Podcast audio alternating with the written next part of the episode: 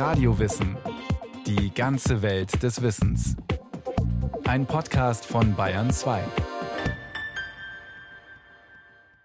Der Erste Weltkrieg ist zu Ende und aus dem Habsburger Reich geht die Republik Österreich hervor. Doch der Friedensvertrag von Saint-Germain stürzt die junge Republik in eine tiefe Existenz- und Identitätskrise.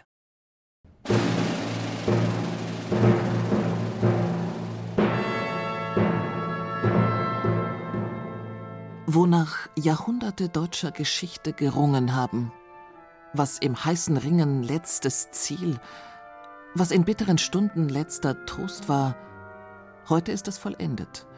Die Ostmark ist heimgekehrt, das Reich ist wiedererstanden, das Volksdeutsche Reich ist geschaffen.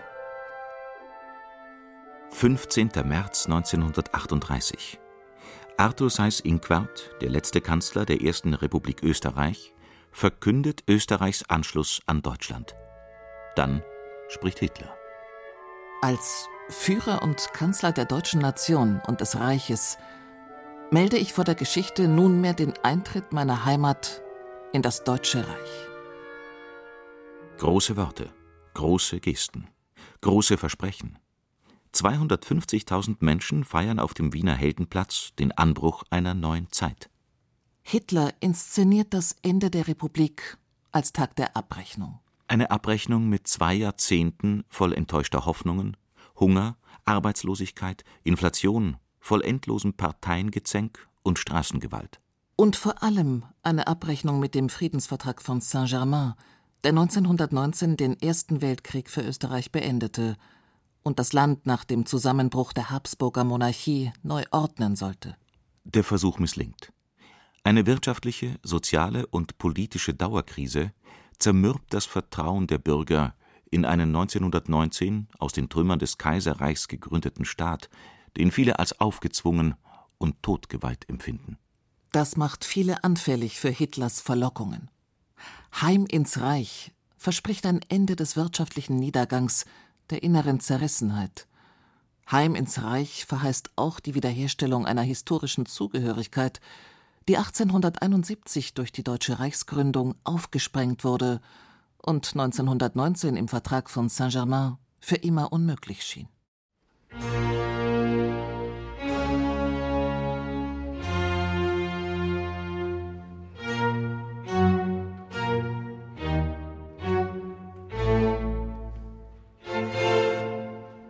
Was heute Österreich ist, war nahezu 1000 Jahre lang Teil des Heiligen Römischen Reichs.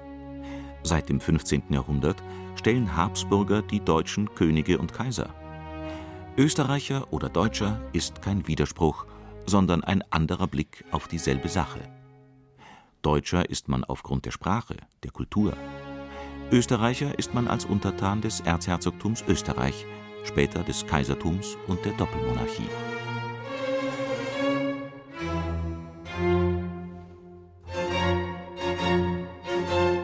Ausgerechnet das Ringen um den deutschen Nationalstaat löst die Einheit auf.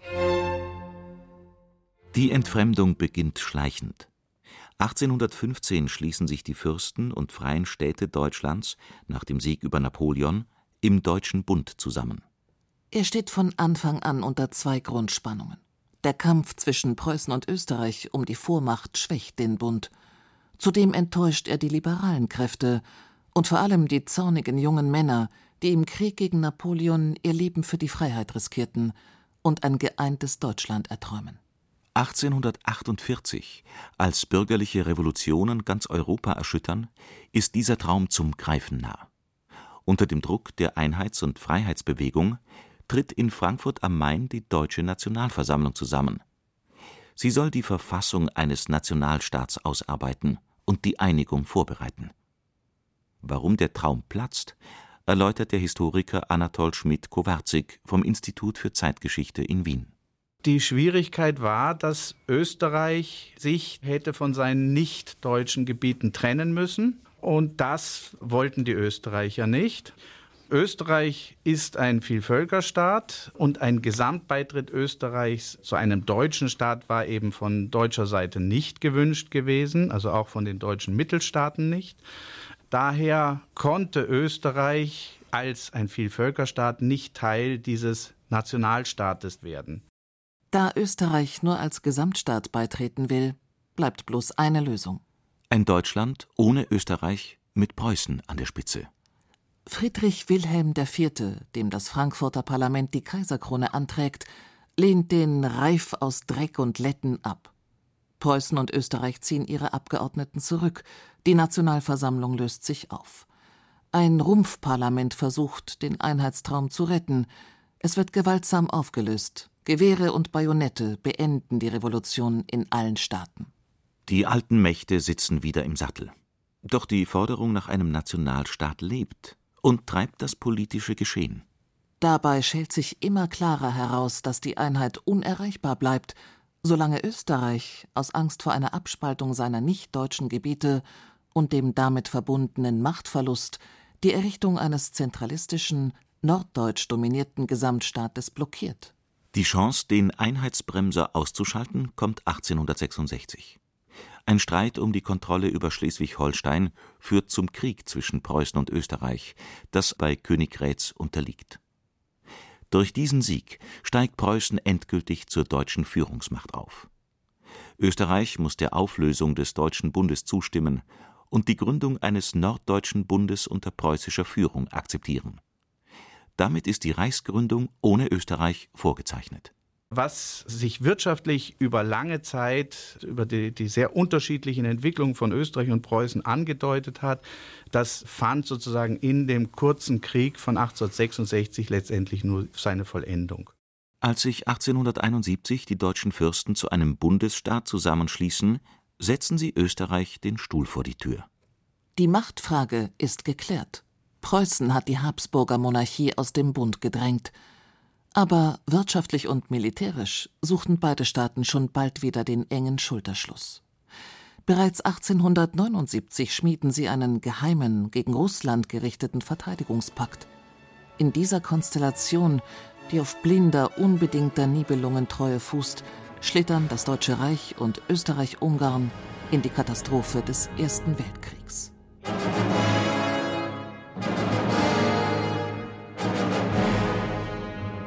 Der Krieg wird mit unvorstellbarer Grausamkeit geführt. Der hohe Blutzoll und die desaströse Kriegswirtschaft beschleunigen den Zerfall der durch ungelöste Nationalitätenkonflikte, soziale Missstände und Modernisierungsdefizite schwer angeschlagenen Donaumonarchie.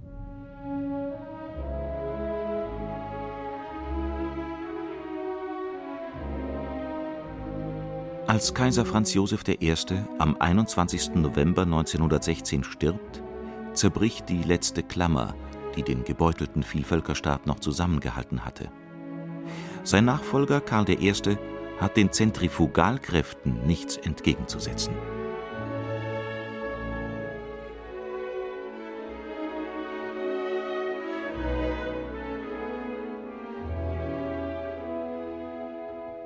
Im August 1918 glauben nicht einmal mehr die Generäle an den bislang beschworenen Siegfrieden.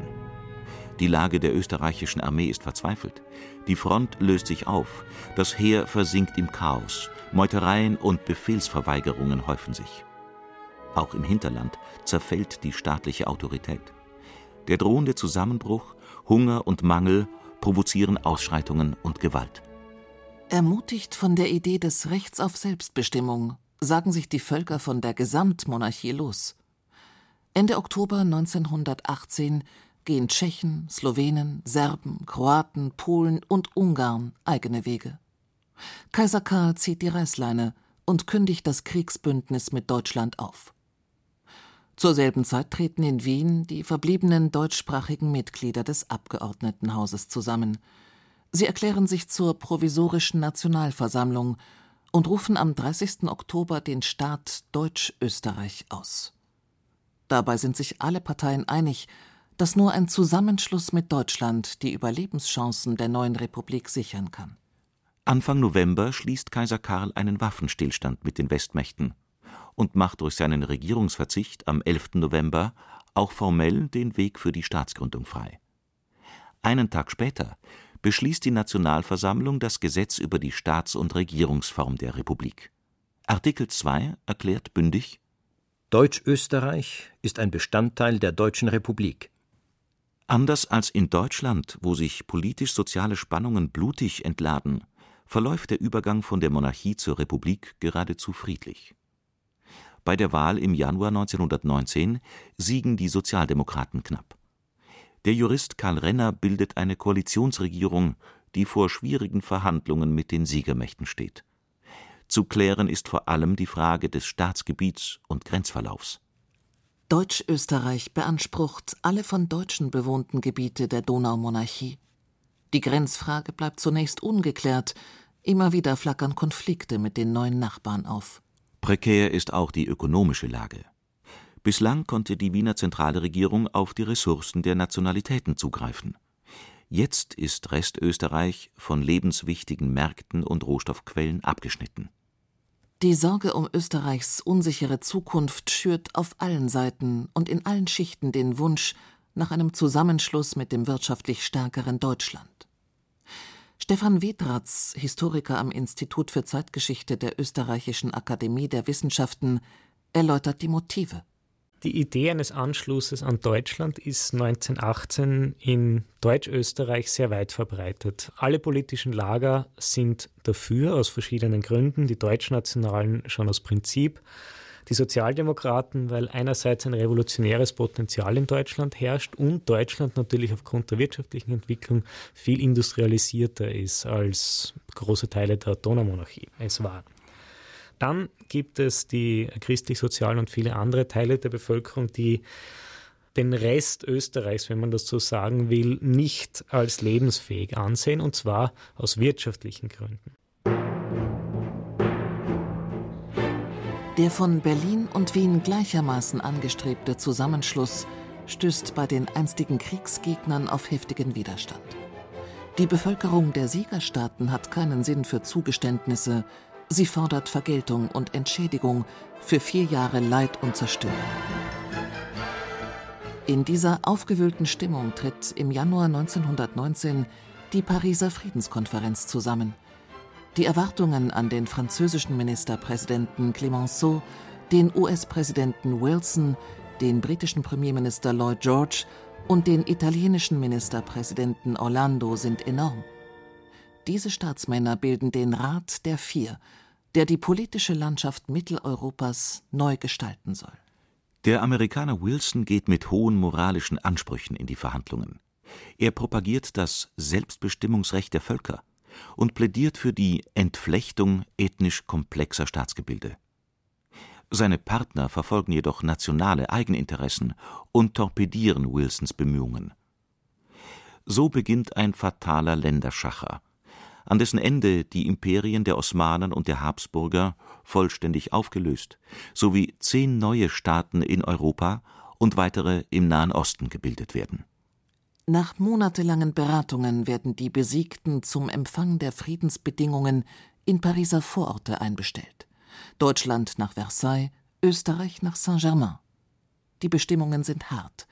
Die einstigen Verbündeten gelten als allein schuldig am Kriegsausbruch Sie erleiden erhebliche Gebietsverluste, sollen hohe Reparationen leisten und strenge Rüstungsbeschränkungen einhalten. Das ist kein Friede. Das ist ein Waffenstillstand für 20 Jahre. Prophezeit Marschall Ferdinand Foch, der Oberbefehlshaber der alliierten Streitkräfte, und stellt den Verhandlungsführern ein verheerendes Zeugnis aus. Tatsächlich steht Europa 20 Jahre später erneut in Flammen. Während Deutschland ein Siebtel seines Gebietes einbüßt, wird die Donaumonarchie vollständig zerschlagen. Mehr noch. Der Vertrag verweigert den Bewohnern mehrheitlich deutschsprachiger Gebiete das anderen zugestandene Selbstbestimmungsrecht. Dreieinhalb Millionen Sudetendeutsche werden der Tschechoslowakei zugeschlagen. Südtirol mit 250.000 Deutschsprachigen geht an Italien. Jugoslawien erhält die Südsteiermark. Dass Ungarn das Burgenland an Österreich abtreten muss, ist ein schwacher Trost. Aber Kanzler Renner hat keine Wahl. Er unterzeichnet den Vertrag von Saint-Germain am 10. September 1919.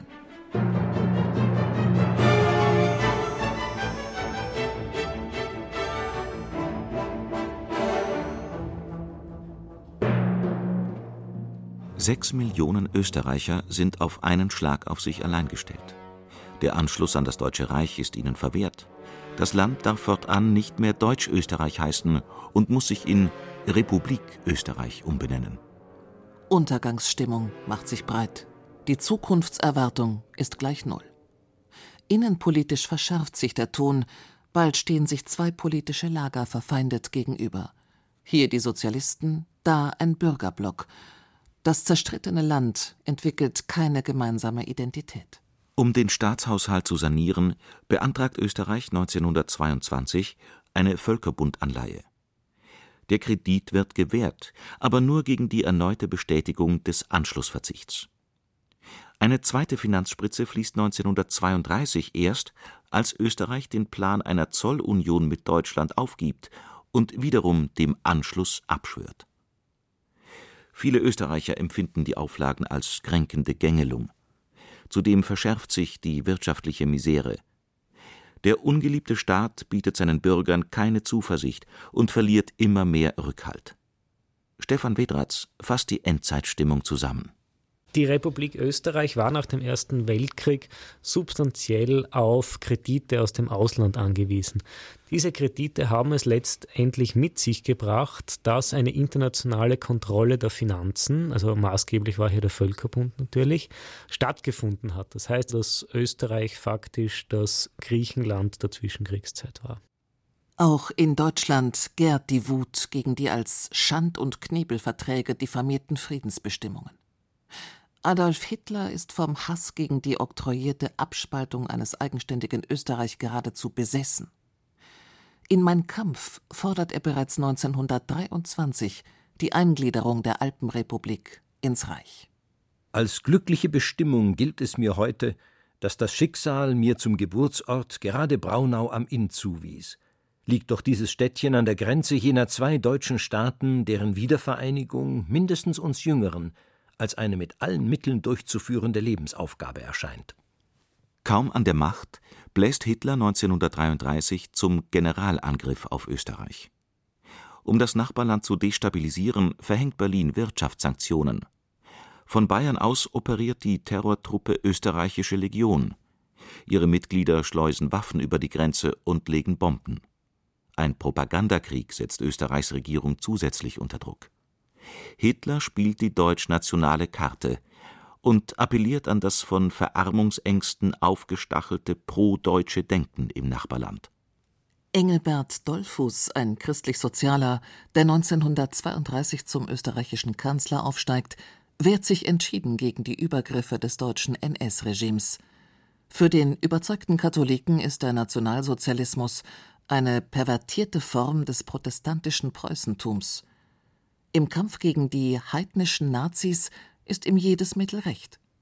Dollfuß schaltet Parlament und Opposition aus und errichtet als Gegenmodell zum Hitlerismus einen faschistischen Staat, der sich dem Katholizismus andient und auf die Rückendeckung der Kirche hofft. Am 1. Mai 1934 lässt er im Namen Gottes eine neue Verfassung verkünden. Die Parteien werden aufgelöst. Doch Österreichs Nationalsozialisten bleiben im Untergrund aktiv und putschen im Juli 1934. SS-Männer ermorden Kanzler Dollfuß. Dennoch können Sicherheitskräfte die Revolte ersticken. Italiens Diktator Benito Mussolini präsentiert sich als Schutzherr der Austrofaschisten und lässt Truppen an der Brennergrenze aufmarschieren. Jetzt macht Hitler einen Rückzieher und erklärt den Aufstand zur inneren Angelegenheit Österreichs. Teile der österreichischen Bevölkerung haben den Anschlussgedanken natürlich nie aufgegeben. Ich meine, die Deutschnationalen in der Form der Großdeutschen Volkspartei bzw. des Landbundes für Österreich auf jeden Fall nicht. Andere Teile sehen nach der Machtergreifung Hitlers freilich die wirtschaftlichen Folgen desselben. Das heißt, einige Jahre nach der Machtergreifung erreicht Deutschland faktisch die Vollbeschäftigung. Und auf der anderen Seite der Grenze hingegen sieht es düster aus. Die Austrofaschisten schaffen es nicht, die wirtschaftliche Entwicklung, die ja seit der Weltwirtschaftskrise in Österreich besonders desaströs ist, umzudrehen und sie sind auch nicht willig, Sozialleistungen dem Volk zukommen zu lassen, die dessen wirtschaftliche Not mildern würde. Ab Mitte der 1930er Jahre nähern sich Deutschland und Italien mehr und mehr an. Mussolini lässt die Austrofaschisten fallen. Dollfuß Nachfolger Kurt Schuschnigg gerät in die Defensive. Als er eine Wiederherstellung der Monarchie ins Spiel bringt, schrillen in den Nachfolgestaaten der Donaumonarchie die Alarmglocken. Eher soll Hitler über Österreich herrschen, als dass die Habsburger zurückkehren. Im Februar 1938 geht Hitler auf Angriff. Bei einem Treffen in Berchtesgaden droht er Kurt Schuschnigg mit einem Militäreinsatz. Der österreichische Kanzler gibt nach und ernennt Arthur Seyß-Inquart, den Führer der österreichischen Nationalsozialisten, zum Innenminister. Schuschniggs letzte Karte im Anschlussspiel ist die Ankündigung einer Volksabstimmung für den 13. März. Hitler kontert zwei Tage vor dem Urnengang mit einem Ultimatum. Schuschnigg tritt zugunsten von Seyß-Inquart zurück. Trotzdem marschieren deutsche Truppen am 12. März in Österreich ein. Die Stunde der Revision des verhassten Vertrags von Saint-Germain hat geschlagen. Die ungeliebte Republik wird beiseite gefegt. Begeistertes Heilgebrüll begrüßt die Soldaten. Als und Kanzler der deutschen Nation und des Reichs melde ich vor der deutschen Geschichte nunmehr den Eintritt meiner Heimat in das Deutsche Reich. In der Anschlussstimmung von 1938 steckt ein Großteil des Anschlussgedankens seit 1918. Freilich wollten nicht alle, die den Anschluss wollen, den Anschluss unter diesen Voraussetzungen, nämlich an ein nationalsozialistisches Regime, das faktisch die Demokratie und die anderen politischen Mitbewerber ausgeschaltet hat. Das heißt, hier gibt es einen Grundstock, der durchaus dem Anschluss positiv gegenübersteht und eine gewisse Menge der Bevölkerung, die sagt, naja, es ist schon gut, dass es passiert, aber vielleicht wäre es besser gewesen an ein anderes Deutschland. Der Krieg, den Hitler ein Jahr später vom Zaun bricht, ernüchtert manchen Heilrufer. Doch unzählige Österreicher tragen das NS-System bis zum Ende mit.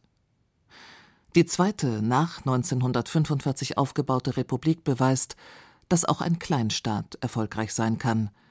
Der Anschlussgedanke ist ein für allemal erledigt. Das war Radio Wissen, ein Podcast von Bayern 2.